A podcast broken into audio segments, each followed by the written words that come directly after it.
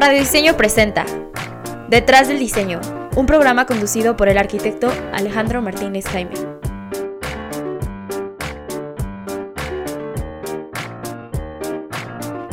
Hola, pues muy buenas tardes. Nos encontramos en, otro programa más aquí en Canal Diseño MX. Ahora con una gran persona y gran amiga, una, una persona que ha hecho muchísimas cosas por esta ciudad y también por otras ciudades de este país y que también está exportando parte de, su trabajo este, mexicano, que me parece muy importante y por eso está aquí con nosotros y nos va a platicar eh, varias cosas sobre su trabajo y también principalmente eh, sobre ella. Entonces ya te cedo este, la palabra y cuéntanos un poquito eh, dónde estudiaste, de dónde eres y, qué has hecho desde entonces.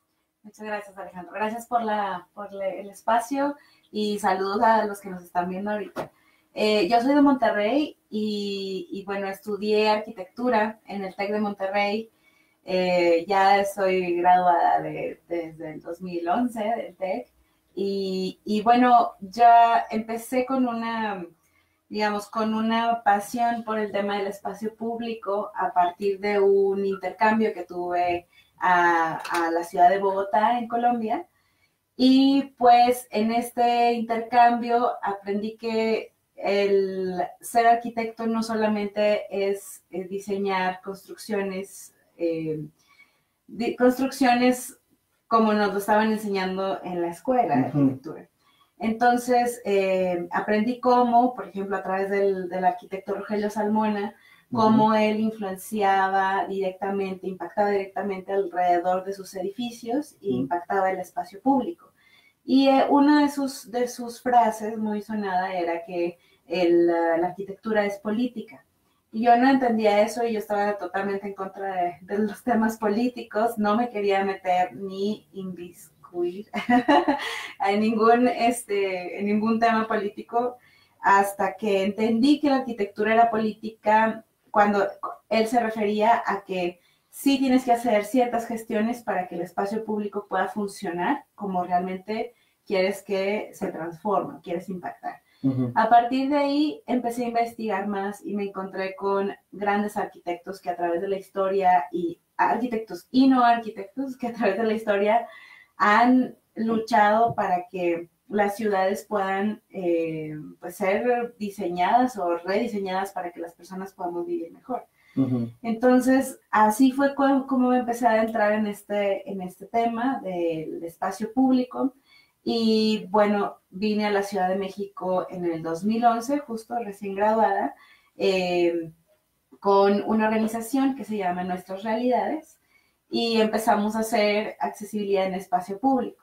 Era apenas cuando el manual de diseño del manual de accesibilidad y de la norma de accesibilidad de la Ciudad de México se estaba aprobando y era eh, ver de la mano con el gobierno cómo, qué tipo de materiales, qué tipo de Em, diseños se tenían que implementar en las esquinas para que fueran realmente accesibles. Y empecé con esa parte de accesibilidad en, la Ciudad de México, ¿no? Em, en algún momento pensé que, que iba, que, ¿por qué estaba haciendo yo tantas cosas? O sea, alrededor de, hice alrededor de 500 esquinas, supervisé alrededor de 500 esquinas accesibles y yo en algún momento pensé que por qué era tan si era tan chiquito esa contribución de mi parte, ¿no? Como arquitecta, como porque estaba haciendo esquinas accesibles. Entonces, a partir de ahí, eh, me di cuenta que las cosas que, que, tienen que funcionar en la ciudad, eh, pues se tardan mucho tiempo, ¿no? O sea, hasta ahorita he vuelto a ir a algunas de esas esquinas y siguen igual que como las dejamos. Eso significan dos cosas, o una, o que sí las hicimos bien en ese tiempo, y la segunda es que esos espacios y esas banquetas no han sido tocadas durante todos estos ya casi ocho años que tengo acá. Entonces, eh, pues es una, es, una, es, es, una alerta, o sea, después me di cuenta, eh, después trabajé en el Instituto de Políticas para el Transporte y el Desarrollo, que es ITDP México, y ahí me di cuenta que el tema de las políticas públicas era demasiado importante para que sí pudieran bajar a proyectos específicos como los que estábamos haciendo en ese momento. Entonces, fue cuando me, me, me, metí al tema más de política pública, de normas, de reglamentos, pero sin dejar de lado el tema de la proyección, de cómo necesitamos mejorar el espacio público y nuestras calles.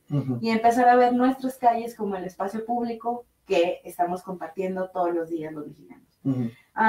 entonces, pues a partir de ahí, en ITDP incubamos una estrategia que se llamó y se llama para todavía Camina.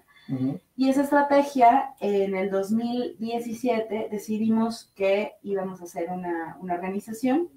Y ahorita eh, soy fundadora y directora de la organización Camina, Centro de Estudios de Movilidad Peatonal, que atendemos específicamente temas de eh, entornos construidos a nivel, digamos, calle y espacio público, pero entornos que nos afectan o que nos impactan como, eh, como, como personas en las ciudades. Em, nosotros eh, estamos respondiendo a un llamado de urgencia de cómo han sido construidas las ciudades sin respetar la escala humana eh, en, el espacio público, ¿no? Hemos sido, eh, digamos, objetivizados y nos han engañado por mucho tiempo desde el modernismo, ¿no? En temas desde arquitectura hasta todo lo que pasó en desde la revolución industrial, la creación del automóvil, todo este, este tema de progreso que nos hemos venido vendiendo durante este tiempo. Eh, y, y, hemos, digamos, deshumanizado las ciudades y, no nos hemos dado cuenta cómo, eh, cómo es, o más bien, nos estamos empezando a dar cuenta cómo nos estamos acabando el mundo a través de diseños eh, pues mal hechos o diseños pensados en, en, algo que no son, no es la escala humana, ¿no? Em, ahorita la urgencia en México es que están muriendo alrededor de 32 personas. El año pasado mueren, eh, se, detectó que murieron 32 personas diarias de enero a noviembre. Eh, y fue, es muy importante decir que eh, México es el séptimo país que de, mayores muertes a nivel internacional, según la Organización Panamericana de la Salud. Entonces, eh, y en la Ciudad de México mueren tres personas al día, según datos del INEGI. Entonces, es muy importante entender que esto no es nada más un tema de, em, de dar la dignidad, que obviamente se le tiene que dar la, dignidad a personas eh, desde con nuestras, digamos, a las personas con la escala humana que, nosotros merecemos en las ciudades, sino que es ya también un tema de salud pública donde la gente y los la gente está muriendo en las calles a causa de una mala planeación y a causa de un mal diseño de las calles. Eh, y es directamente donde nosotros entramos, ¿no? O sea, Ahorita tenemos varios proyectos que estamos eh, impulsando y varias estrategias que como Camina estamos impulsando, no nada más para, em, digamos, hacer diseño de calle mucho mejor pensado para la escala peatonal, este, incluyendo obviamente el tema de accesibilidad hasta el tema de seguridad eh, vial. Y bueno, pues estamos en, ese, en ese, proceso de... Antes, antes de que nos cuentes de los, de los proyectos que has hecho eh, con otras organizaciones y ya después solamente con Camina, me gustaría hablar sobre eh, lo que comentabas hace rato del desarrollo de las ciudades, de cómo nos, nos han venido, o, nosotros nos hemos venido mintiendo, de cómo, de cómo debió haber sido planeado el, eh, las, las, vías grandes de, de las ciudades eh, cero, totalmente cero accesibles, eh, no totalmente automatizadas porque fue pensado hacia el, hacia el automóvil y no hacia, hacia el ser humano, o, deja, no, hablo, hablo del ser humano porque no solamente debería ser hacia el peatón, porque en realidad es hablando de, de tener como una equidad de lo, de lo, que también mencionabas, de que una persona eh, con, ya sea con silla ruedas, ya sea con un bastón de la tercera edad o ya sea menor, eh, pueda eh, caminar libremente por cualquier acera y por cualquier esquina sin ningún, sin ningún problema. Ahora me gustaría saber qué, qué, qué piensas y también sobre, sobre cómo, por lo menos en México y tal vez América Latina, hemos tenido esta, esta conciencia que a, mí en lo personal, y es lo que quiero, quiero que me expreses, em, de, de, si es, es una parte de cómo fue evolucionando el, el poder tener o, un automóvil y entonces poder transitar sobre, sobre las vías eh, primarias y tener una autoridad mayor a todos los demás. Si es como un tema económico, también social y a veces hasta psicológico, de, que, de inferioridad y, de tener más que los otros. Y el no, y el, no eh, el, el, el, que en México las personas no se paren ante un peatón y entonces eh, existan todos estos eh, accidentes, no solo peatonales, sino la velocidad que puede agarrar un, un, automóvil. Y entonces el primer dato que, que mencionabas, que es la primera muerte este, que, bueno, que son 42, me, dices, 42 eh, muertes, son eh, por temas de, de, coaliciones y de atropellamientos, por, por ende, ¿no? Sí, bueno, eh, aquí creo que es muy importante entender que es un tema de justicia, de justicia social y justicia espacial, ¿no? Eh, los datos arrojan que el, del 100% de las personas que nos movemos en las ciudades, eh, más en, esta, en la Ciudad de México, vamos a hablarlo un poco más acotado, porque el modo de transporte en otras ciudades cambia. Por ejemplo, en las ciudades fronterizas hay más autos, hay más personas que se mueven en autos que, o más bien es un poco más equitativo, como 40, 40, 60 o algo así. Pero aquí en la Ciudad de México, el 70% de las personas se mueve eh, en transporte público, a pie o en bicicleta. Y el, solo el 30% de las personas tiene un auto para poder movilizarse. Entonces, cuando estamos hablando de justicia espacial, o que estamos compartiendo un espacio limitado, eh, todos, ¿no? O sea, todos pagamos los mismos impuestos, todos somos mexicanos, todos estamos transitando en la ciudad para tratar de, lo, de llegar a nuestro destino, ¿no? De un origen a un destino. Entonces, hablamos de, de esta justicia espacial con, en el sentido de que la, existe este, digamos, nuevo concepto que es el paradigma de la movilidad donde es una pirámide invertida eh, y hablamos de que el peatón, o sea, es la prioridad, después los ciclistas, después el transporte público, después los vehículos de carga y al final los vehículos motorizados particulares, que son el, es el automóvil. Entonces, cuando se empieza a ver toda esta parte de la nueva ley de movilidad y cómo cómo podríamos evitar que las ciudades sigan creciendo hacia lo que no queremos, porque...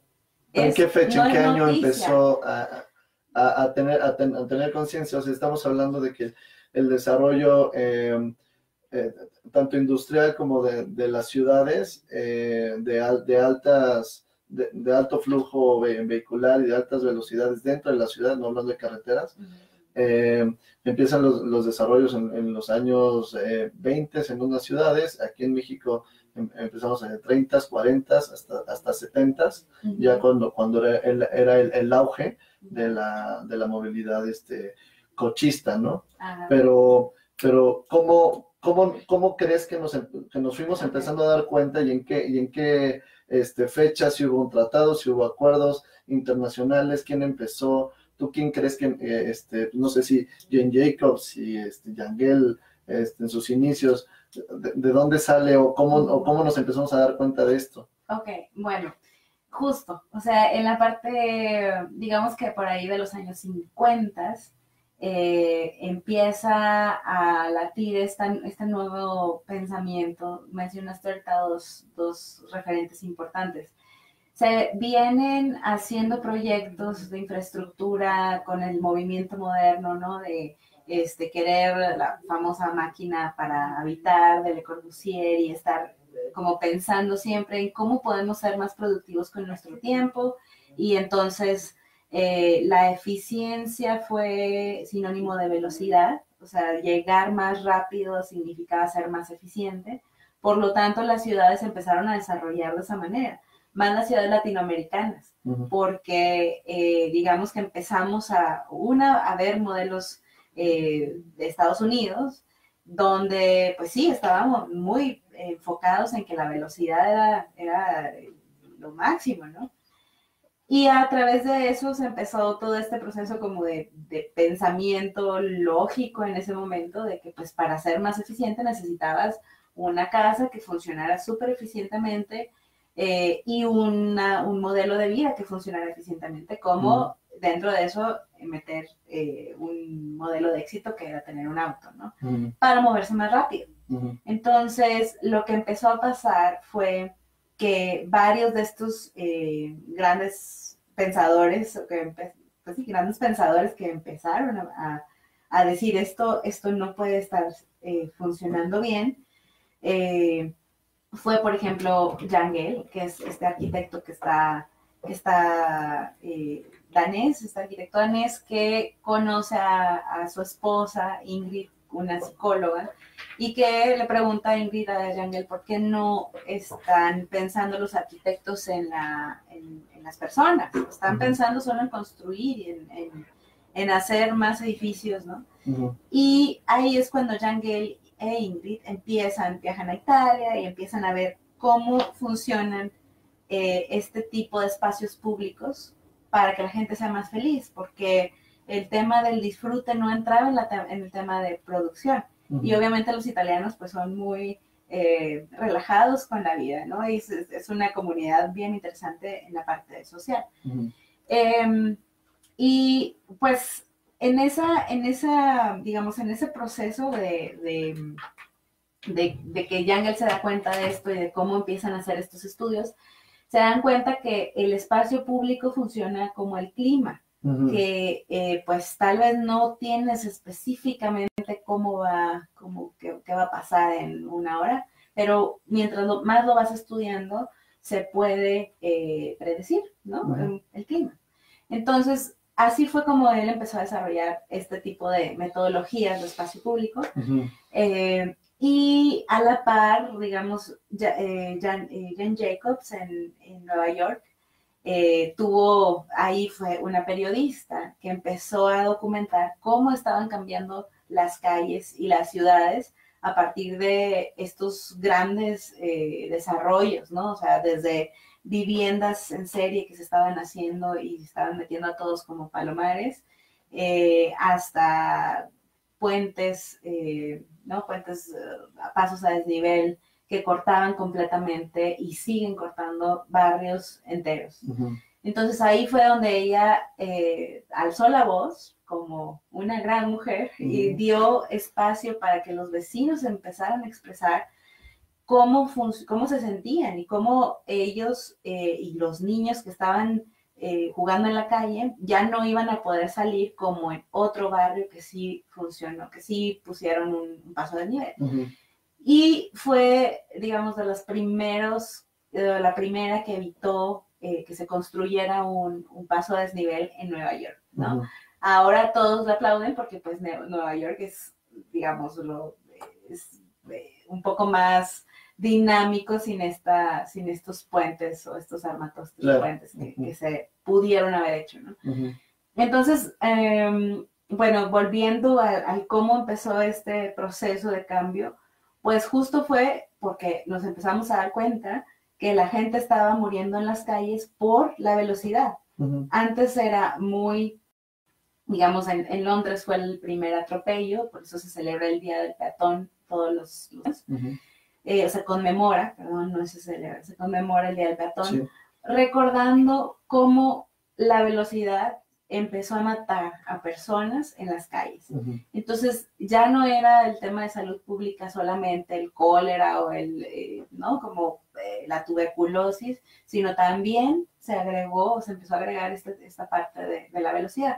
Algo causado por nosotros mismos, ¿no? O sea, es que, pues al final, digamos que estamos ahorita viendo las consecuencias de, de, cómo hemos hecho, digo, claro diseñado el espacio. Y también es importante comentar que al mismo tiempo en México se empezó em, eh, a diseñar este manual de proyectos de carreteras, proyectos geométricos para carreteras, lo cual hizo que los eh, ingenieros de tránsito, las escuelas de ingeniería de tránsito, empezaran a, ver cómo se diseñaban las carreteras. Y qué pasaba, que cuando empezaban a diseñar ciudades, pues diseñaban, o, han, se han diseñado las ciudades mexicanas eh, con calles tipo carreteras. Entonces, son calles digamos, ya dentro de la urbanización de la ciudad, pero que tienen grandes velocidades y que a pesar de que ahorita el los gobiernos están tratando de decir, hey, aquí es solamente 60 kilómetros por hora o 50 kilómetros por hora, la infraestructura te permite ir hasta 90 o 100 kilómetros por hora sin que te des cuenta por el diseño, porque el diseño te permite ir muy rápido. Entonces, eso es el tipo de cosas que ahorita es importante empezar a cambiar. Y creo que el, en cuanto a la parte de, que sí, como dices, nosotros tenemos la casi casi que la culpa de, de cómo se fueron transformando eh, estas, estas vialidades, y, pero en un principio, eh, en realidad los culpables eh, natos eran los urbanistas, porque eran quienes trazaban, y de lo que hemos hablado aquí en, en este programa muchas veces es sin una conciencia de los, de los reales usuarios sino simplemente con un buen este, diseño, como, como se trazaban las vialidades en los, en, en, Los Ángeles en, 1930, en 1920, que se trataba de hacer solamente puros circuitos para poder llegar eh, mucho más rápido. Y, se empezaron a copiar ese tipo de, de, infraestructura vial sin, sin en realidad este, tener un, un, un desarrollo eh, de codiseño con, con, con, los, con los ciudadanos. Eh, es lo que pasa que, por supuesto, es, es un, es un eh, gran arquitecto y admirable Luis, Barragán, pero, por ejemplo, em, eh, el, el, Pedregal eso es un diseño hecho con, con, con, este, con esta ideología de, de puros circuitos. Y en realidad es un, es un espacio hermoso y bellísimo, y, tanto las casas como, el, como el diseño vial, pero en realidad peatonalmente eh, es, eh, es, horripilante. La gente que vive ahí tiene que caminar por lo menos 30 cuadras para tomar un, este, y, a, veces pon 10 cuadras, no, no las 30, a veces, a veces 10, pero son 10 cuadras que son infinitas, porque en realidad son circuitos y no son cuadras como tal. Entonces, em, todo, todo eso fuimos, fuimos copiando de eso hasta las torres de satélite, que, que en realidad la idea eh, es que, es que tú, tú fueras a una gran velocidad y vieras unos, unos edificios a gran velocidad, ¿no? Que era por, esa, por esa misma forma. Eh, entonces, cuando, cuando, empezamos a, entonces pensar en los, en los peatones, en los ciudadanos y ahora en, nosotros mismos más bien, es cuando empezamos a, funcionar, ¿no? Eh, ahora, eh, cuéntanos un poquito este, dentro de los proyectos que has participado, si es que hay como una también una metodología de, esto que estamos hablando, si es de un codiseño o en realidad, eh, o sea, es, es, mucho más técnico, ¿no? Porque hay veces que el diseño a, cierto grado es totalmente técnico y después sí puedes este, hablarlo con las personas este, y diseñarlo con ellas. Pero, pero ¿cómo, ¿cómo ha sido la evolución de tus proyectos eh, desde, desde que los primeros que hiciste con la, con la asociación que llegaste aquí a México? Bueno, pues em, justo me di cuenta que parte de, esos proyectos estaban impactando directamente a la gente que estaba viviéndolos, ¿no? Que son en, las calles o en las esquinas donde empezamos a hacer estas construcciones de accesibilidad. Em, digamos tanto para bien y para mal, porque aunque fuera un espacio público, este, diseñar la banqueta o el cruce que estábamos armando en ese entonces, eh, pues los vecinos de alrededor siempre, obviamente, afectas tu, su, su cotidianidad. Y, y, siempre era revisar con ellos primero, o sea, fue como una metodología que, mm. fue, que fui aprendiendo durante ese proceso, porque realmente yo estaba contratada para ir, diseñar eh, y supervisar, la obra y todo, ¿no? Era, era todo.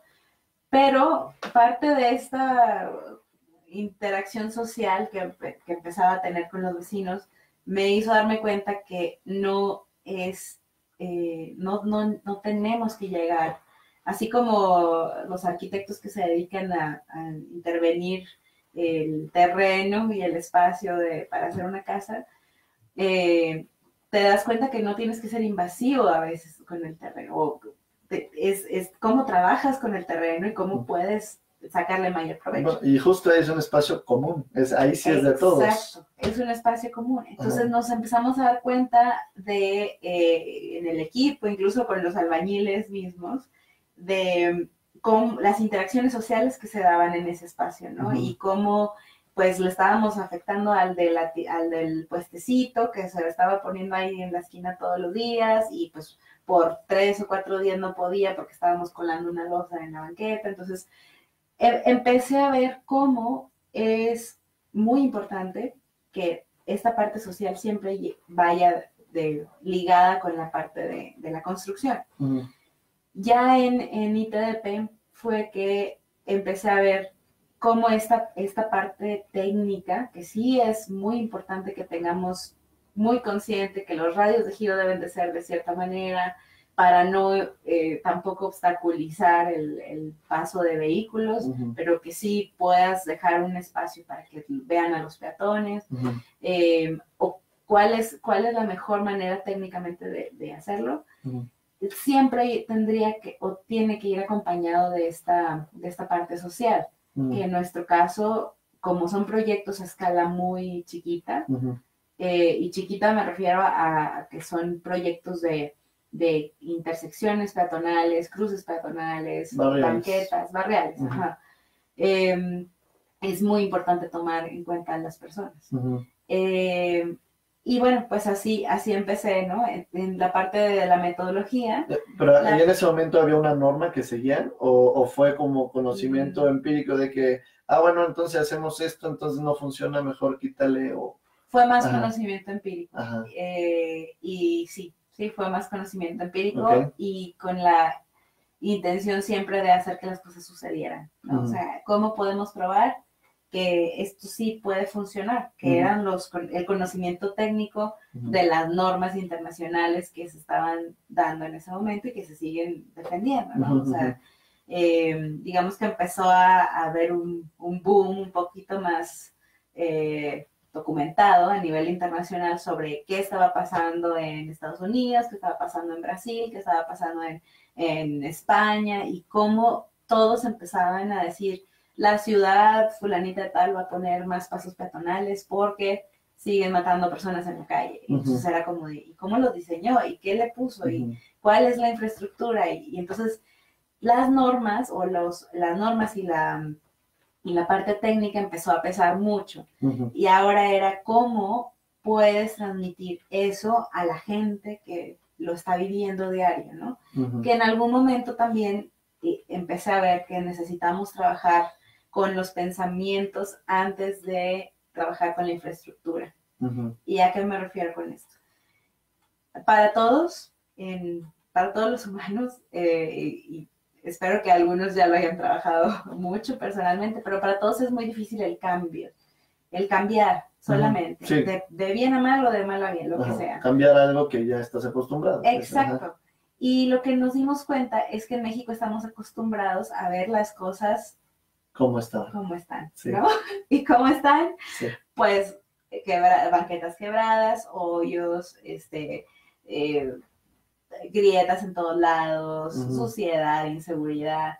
Y cuando empecé yo a hablar de esto con vecinos o con incluso con familiares eh, o amigos que he estado hablando este, de, estos temas, me decían, pues es que ese es México, es México que quieres, no es Europa, ¿no? incluso... Es, un miedo al cambio, ¿no? Yo creo eh, que, tenemos. Y, a, veces lo digo porque a mí también me ha pasado, de que están haciendo una o bueno, yo cuando, apenas estaba estudiando que, hacían la renovación de un parque, y no, es que, ¿qué le van a hacer? Así está perfecto, ¿no? O sea, ni lo toquen. Ajá, Queda, bueno, sí, quedó mejor. O sea, claro, das cuenta, es un miedo pero, pero entonces no, a veces quieres parar la obra y quieres, no, no le hagan nada, así está bien. Pero siempre hay un, siempre hay un porqué, un mejoramiento, ¿no? Sí, entonces justo, ah, hay como lo que empezamos a trabajar en estas metodologías es agarrar ese miedo al cambio y hacerlo un poquito más, eh, más suave, ¿no? Al final sí, o sea, el, cambio es lo único constante en la vida, pero no puedes decir eso por todos lados, ¿no? O sea, y menos con proyectos de infraestructura o con ingenieros que dicen, esto es así porque así lo dice la norma o porque así lo dice el libro. Entonces, gracias a, digamos, a que me, también me he rodeado de un equipo muy, muy bueno, personas que han estado, eh, digamos, desde sus trincheras también. Hay una red muy importante de movilidad en México que está luchando desde sus trincheras para que realmente puedan cambiar las cosas. Hemos podido empezar a hacer este tipo de proyectos en la calle, ¿no? y con, esta, con estas metodologías que prueban que sí es importante el cambio y que sí funciona diferente el espacio, ¿no? Entonces, eh, pues a partir de ahí hicimos el, el Camina Kit, el manual Camina Kit, que lo pueden descargar en la página de Camina, es www.camina.mx. Y, y en el Camina Kit pusimos una metodología más desglosada de cómo, si tú eres un vecino que te interesa este tipo de temas, eh, puedes hacerlo con los materiales que tienes, eh, incluyendo cubetas, guacales y todo lo que usamos para separar el espacio para los autos, podemos usarlo para separar el espacio para las personas. Si se dan cuenta, son los mismos materiales y lo podemos usar diferente. Y con lo que trabajamos es este cambio en, el, pensamiento. Sí, buenísimo. De hecho, este, pues, los invitamos a que, a que entren a la página, descarguen esto y utilicen, porque en realidad eso no es solo para los que les interesa hacer este tipo de intervenciones. En realidad, si tú le pones a, a, los vecinos, les acercas esta metodología y los materiales, seguro va a salir una cosa espléndida y no necesitan saber eh, o tener una tecnicidad eh, específica o haber estudiado urbanismo, arquitectura, o sea, en realidad se puede hacer este, con vecinos y hacer un mejoramiento así de la de allá, este, el fin de semana, ¿no? Sí. En, su, en su calle, en su, en su esquina, en su cruce. Sí, y nosotros defendemos que ellos saben o cada quien sabe lo que está pasando en su entorno. Nosotros y, y el, el, digamos, nosotros no podemos estar en todos lados tampoco. O sea, lo que podemos hacer es dejar también las mejores capacidades o transmitir las capacidades que a lo largo de estos años también nosotros hemos venido aprendiendo mm. y poder que eh, eh, nuestro objetivo final es que las cosas se transformen lo más rápido mm. posible, porque no es posible que sigan muriendo personas mm. en las calles. Si esos manuales en el 2012 hubieran servido para que la gente no muriera en las calles, eh, podemos dedicarle muchísimo más tiempo a hacer manuales. Pero ahorita es el momento de aplicarlo en la calle, ¿no? Y esta aplicación en la calle implica no nada más el efecto de que la gente no mueve en la calle, sino que te sientas más seguro, que existan o que haya más ojos en la calle, que exista más seguridad, que, digo, que, exista más felicidad, incluso se ha comprobado esta, esta relación entre la felicidad y el buen diseño de calles. Eh, y bueno, pues ahorita decías tú la parte de los seres humanos, ¿no? Pero eh, yo plantearía también la parte de los seres vivos, o sea, dónde entran los árboles, dónde eh, podemos manejar agua en la calle. Imaginemos que podemos hacer calles que puedan no nada más no ser un gasto, sino que puedan ser realmente una inversión, que significa que podemos aprovechar los recursos naturales para que pueda darnos luz, luz solar, eh, ¿no? Energía solar, el agua, cómo puede filtrarse el agua en las calles, eh, cómo se puede aprovechar eso para que las plantas nos puedan dar más sombra en los lugares y los espacios como Monterrey o como Sonora, no sé, que hay mucho sol, o Mérida. Es, es ver, es diseñar eso, es ver cómo con los materiales que tenemos podemos diseñar y con los recursos, ¿no? Sí, lo, creo que parte muy importante es cómo eh, con, una, con una intervención muy sencilla, que ahorita nos, nos cuentas un poquito de, de cómo utilizan el urbanismo táctico, pero, pero con una intervención muy sencilla, solito va evolucionando y también la gente se va apropiando de ciertos espacios que en realidad estaban o desconocidos, o más bien que ni siquiera estaban visualizados, que pudiera ser un, lugar de estancia o de, o de, cohesión social en tu esquina, ¿no? Eh, creo que lo, lo, más importante de, de, todo esto es cómo, cómo un, buen diseño puede o salvar vidas o generar vidas, ¿no? También hablando de, de, nuevos organismos vivos, como las plantas, o sea, teniendo un buen diseño en una esquina, tú puedes eh, generar que una, una, persona, unos novios se conozcan en una, en una banca, en un arbolito, que, que eso no existía. Y, y, no solamente eso, sino eh, generas que no haya accidentes viales en esa, en esa esquina. Eh, bueno, y ahora cuéntanos un poquito de él, de cómo has utilizado el urbanismo táctico dentro de, dentro de tus proyectos. Bueno, pues empezamos, digamos que yo aprendí de uno de, uno de los mejores eh, arquitectos que se dedica específicamente a, diseñar calles y espacios públicos ahora, que se llama Michael King.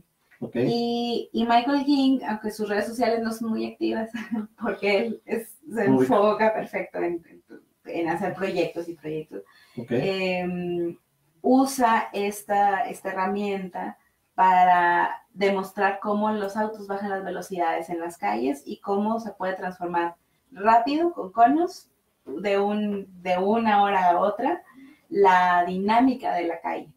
Entonces, eh, digamos que empecé con esta, con esta enseñanza y me di cuenta que pues no era, o sea, sí, obviamente es importante que venga alguien y diga, ay, pues sí, este, vamos a, a, armarlo, a aprender de esa persona, pero lo más importante es que se siga aplicando en todos lados. Y lo mismo, y regreso, con la urgencia que merecemos, con la urgencia que necesitamos en este momento, que es ya, tenemos que parar de eh, matar personas en las calles por un mal diseño. Em, y bueno, en este, primero me, gustaría centrarme un poco más en el pensamiento de, de matar a las, a las, personas en las calles por un mal diseño.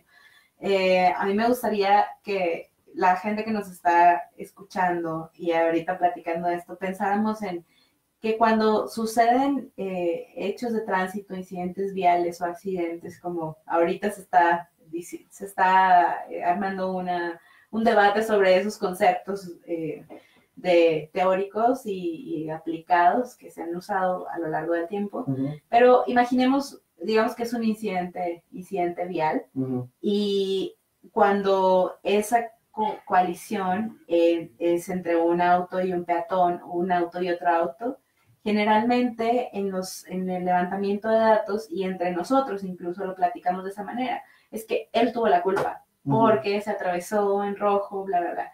O el peatón tuvo la culpa, o el auto iba muy rápido, o siempre es entre usuarios. Nunca decimos, es que el diseñador vial lo hizo mal, ¿no? O es que esta curva eh, lo hizo mal, hizo un radio de giro de 10 metros. Jamás decimos eso.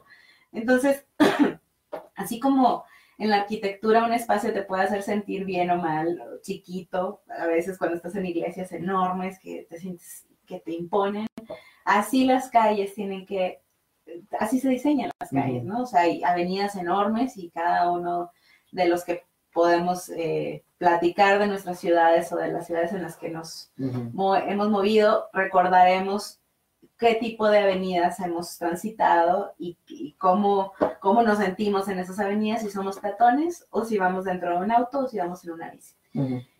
haciendo, haciendo un corte. Sí. entonces, en donde hay muchísimos accidentes, que, que fuera el, el cruce con mayor accidentes en la Ciudad de México el, que tiene la culpa es el diseñador de ese cruce. Sí. Hablando de la pera.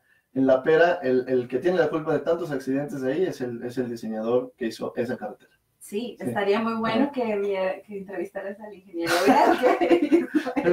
Tal vez ya no exista, pero vamos a buscarlo. Estaría bien interesante porque todavía yo... ¿Qué, qué, qué siente, no?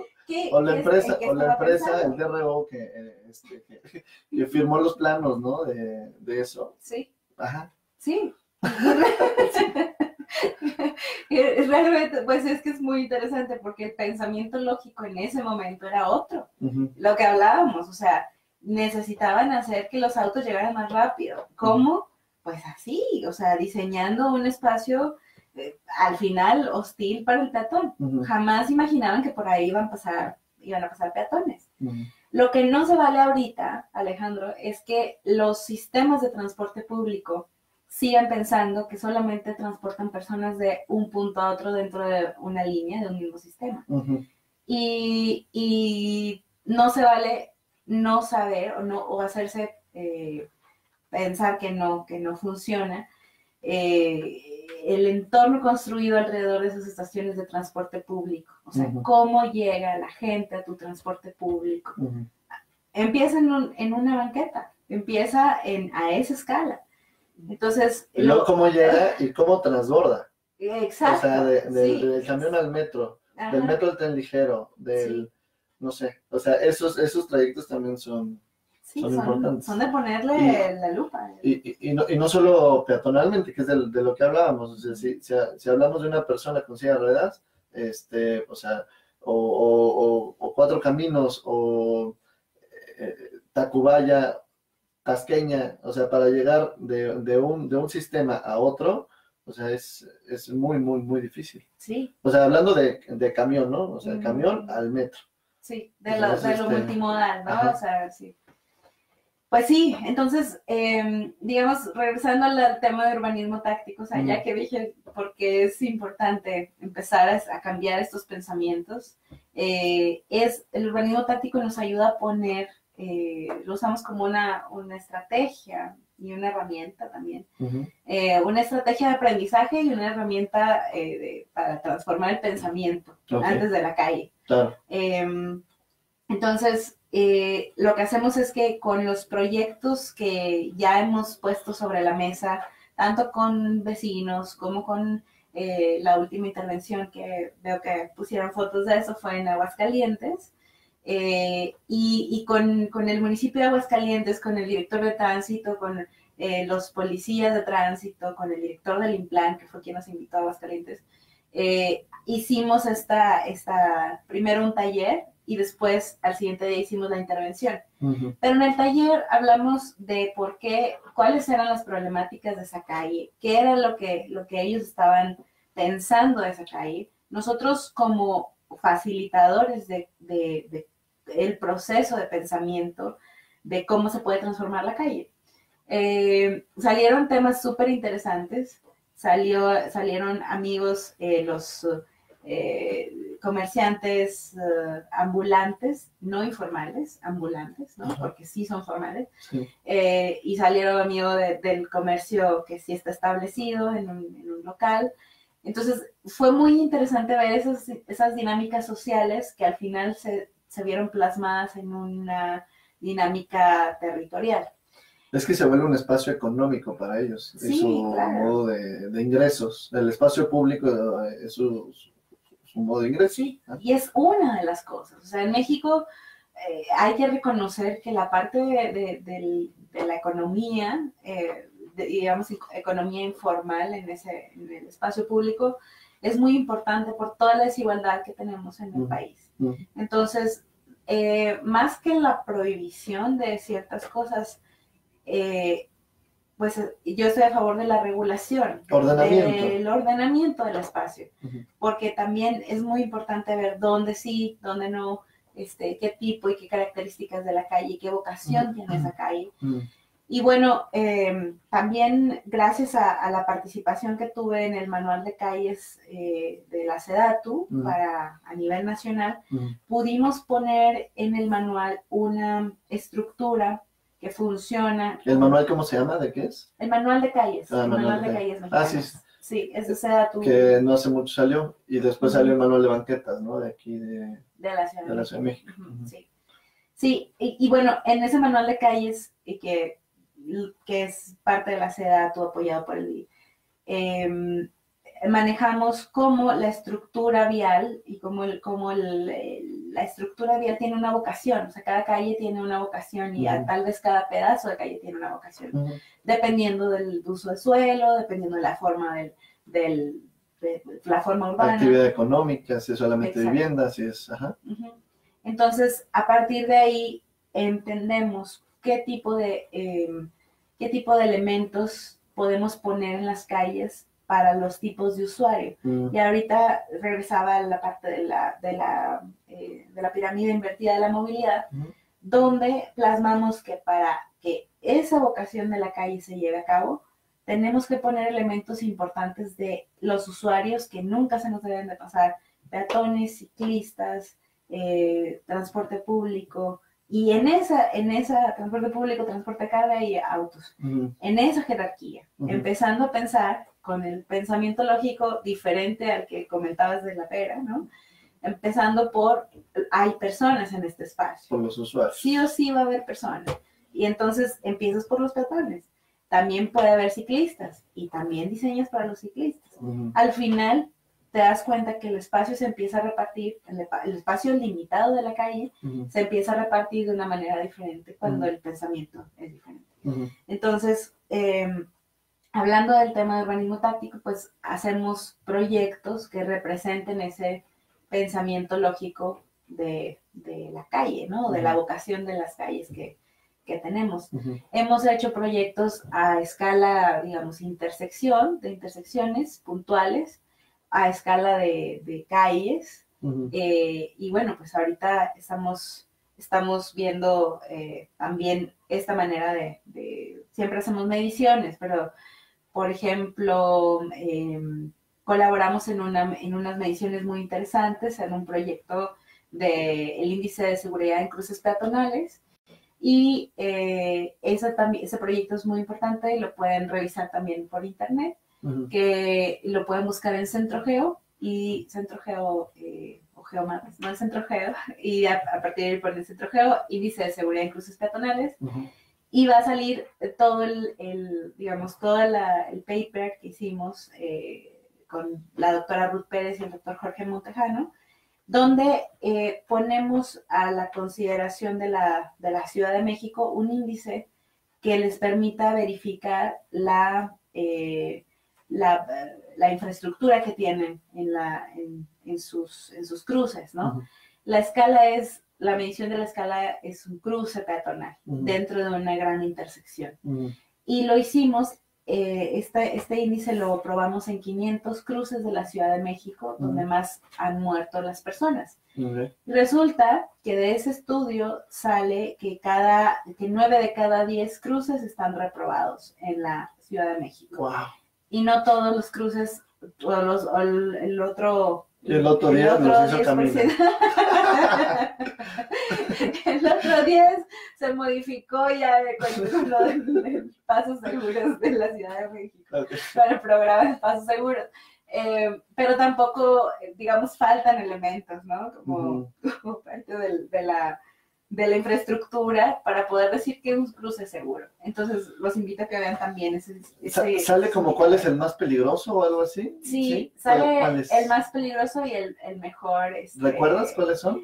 No recuerdo ahorita exactamente. pero se puede descargar, lo podemos ver. Pueden descargar el mapa, pueden descargar los indicadores, pueden descargar eh, todo. Todo son datos abiertos que, pusimos ahí al servicio de todos y más porque nos interesa que esto pueda cambiar lo antes posible. Oye, y, bueno, hemos visto que Camina ha estado en otros eh, congresos internacionales, en otros países. Eh, cuéntanos un poquito de eso, ¿qué, qué es lo que, lo que has presentado? Si, proyectos eh, mexicanos, cómo, cómo, han recibido a, México y la visión o, o también el rango en el, que, en, el que estamos México versus Latinoamérica o otro país. Bueno, pues digamos que sí, sí voltean a ver a México como un referente. Eh, Aunque tengamos nueve reprobados de diez. Sí, eso, eso es preocupante. es preocupante, pero... Las buenas intervenciones son las que voltean a ver, supongo. Total, sí, claro. Las de caminar, por supuesto. no, eh, no, ya, hablando en serio. El, es muy importante comentarte que sí está viendo un boom latinoamericano bien interesante. Em, en nuestros amigos de Brasil, nuestros amigos de Perú, hay gente en Ecuador, en Costa Rica, en Colombia, que están haciendo cosas súper interesantes, chilenos, argentinos, em, que están haciendo cosas muy interesantes en el, en el tema de espacio público. Y este boom latinoamericano, bueno, hicimos, creamos una, una red, que es la red de Latinoamericana por Ciudades Caminables, las organizaciones que empezamos a, vernos en congresos en Viena, ¿no? En París, y era como en Sao Paulo, y era, bueno, tenemos que hacer algo ya, o sea, algo juntos, ¿no? Como ir con metodologías juntos para que esto pueda transformarse más rápido. Entonces, eh, pues en estos congresos pues he presentado los proyectos de Camina, que los pueden ver más específicamente en, nuestro Flickr. Eh, y, bueno, hemos tenido colaboraciones bien interesantes desde eh, con Happy City, que es esta consultoría de Charles Montgomery canadiense, hasta eh, colaboraciones con, Michael Colville, eh, hace poco en un documental también canadiense que se llama The Life Size City. y, bueno, contigo, la colaboración que hicimos para, la, para el, cruce latino, que fue súper interesante ese proyecto. Y, bueno, esos proyectos son los que he llevado a a otros, a otros congresos como WAP 21. Eh, también fui invitada por la alcaldía de París para armar una, una, entre el seminario, estoy participando ahora en otra investigación que es el es una investigación de banquetas, de, del banquetas, el uso social y material de las banquetas en la Ciudad de México y en la zona metropolitana del Valle de México. Buenísimo. Este, muy interesante, son, son proyectos eh, en los que he sido bendecida e invitada por, por este, doctores de la, de la UAM. Y eh, pues bueno, en este proceso hemos, hemos compartido pues con mucha gente, mucho equipo, como Eric Cisneros, que es un, un gran aliado y es un gran, este, digamos, conocedor de este tipo de, de intervenciones ¿no? en, espaciales. Eh, que ya estará viniendo. Que ya, ya, ya, ya, estará viniendo acá para que platique con nosotros, Eric. Sí, entonces es muy interesante ver cómo desde las estructuras de gobierno, las estructuras de organizaciones civiles y de los, de los ciudadanos y de, empresas que también ya se están sumando a este movimiento, pues eh, armamos ahí proyectos bien interesantes. Em, hubo un proyecto también muy lindo que, que hicimos con ITDP, en el, se llamó Zonas Escolares Seguras donde eh, colaboramos nosotros con dos talleres y uno de ellos fue el diseño de talleres de diseño gráfico. Y dimos un taller a los chicos de la secundaria 4 de la normal superior ahí en, San Cosme.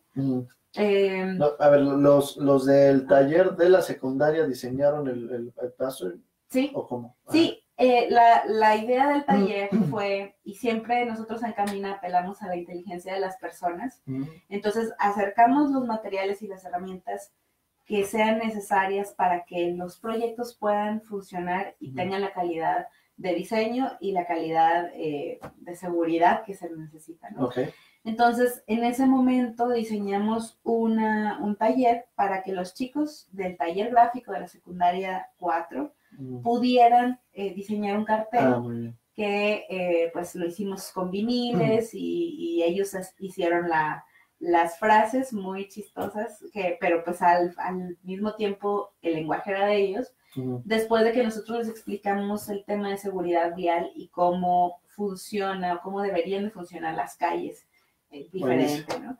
Entonces pueden pasar por la calle, este, creo que es Torres Bodet, Jaime Torres Bodet, afuera de la secundaria 4 y ver estos carteles pegados de los chavos de la secundaria que dicen necesitamos, este, uno, uno, uno me acuerdo que decía, em, eh, como algo así como de, no, no te pases carnal, eso está mal, no te pases la velocidad carnal, eso está mal, una cosa así, entonces ellos con su propio lenguaje y diseñaron estos carteles que pudimos poner. Está padrísimo. ¿Y aparte se hizo una intervención afuera o, solamente llegaron los carteles? Sí, se hizo una intervención eh, como con unos, uh, digamos, unos guacales y cubetas que parecieran volardos. Eh, y, el, y se hizo una pinta de, como urbanismo táctico de lo que debería de, ser banqueta, ¿no? Después la, eh, en ese entonces la, la AGU, la Agencia de Gestión Urbana, eh, llevó unos, unos hitos para definir ahí como la, nueva geometría de la banqueta. Y ahorita la directora y los chavos de la secundaria siguen cuidando ese espacio como de, pues aquí no te estacionas, aquí sí respetas el paso peatonal, ¿no? Entonces es súper interesante ver cómo con pequeños cambios, pero que es muy importante decir que son iniciales. No es que hagamos el urbanismo táctico para que se quede ahí la pintura y que veamos cómo, cómo funciona, sino más bien, ese es un primer paso para todo lo que viene, porque ahí debería de haber una banqueta, debería de, rediseñarse mejor esa calle. Y ese es el primer paso. Sí, pero si, si no se visualiza jamás, eh, o sea, un, un, funcionario público hablando de que tenga estas medidas, de integración, los derivan a otras, a, renovar las banquetas sin ningún tipo de diseño, a volverlas a poner igualitas. Exacto. Entonces, si tú no eh, visualizas ese, ese, nuevo espacio, ese nuevo diseño que se, que se puede obtener, pues entonces no se va a llegar nunca. este, me parece perfecto, me parece buenísimo. Este, no sé si quieras dar eh, alguna red social para que, para que te sigan, este, tu Twitter, ah, tu Facebook. Vale, gracias. Pues eh, sí, en Facebook nos pueden encontrar como Camina AC y en Twitter y en otras redes sociales nos pueden encontrar como en Instagram también, como arroba camina-mx. Y pues nada, nosotros muy contentos de, de, escuchar también comentarios por parte de la gente que nos está viendo y pues agradecerte mucho la invitación de, para hablar de estos temas tan importantes. Sí, pues a mí lo, lo, que más se me hace impresionante es cómo, cómo un diseño puede lo, repito, cómo puede o quitar vidas o, o, traer más vidas, ¿no? Al, a, nuestro, a nuestro ecosistema. Y pues bueno, pues muchas gracias por, por vernos, le agradezco infinitamente a Jazz, eh, no solo por venir, sino por todo su trabajo que está haciendo y que seguro seguirá haciendo por, por esta ciudad y por México. Y pues bueno, nos vemos en un programa la próxima semana, el, ya saben, los jueves a las 6 de la tarde. Muchas gracias por, por sintonizarnos.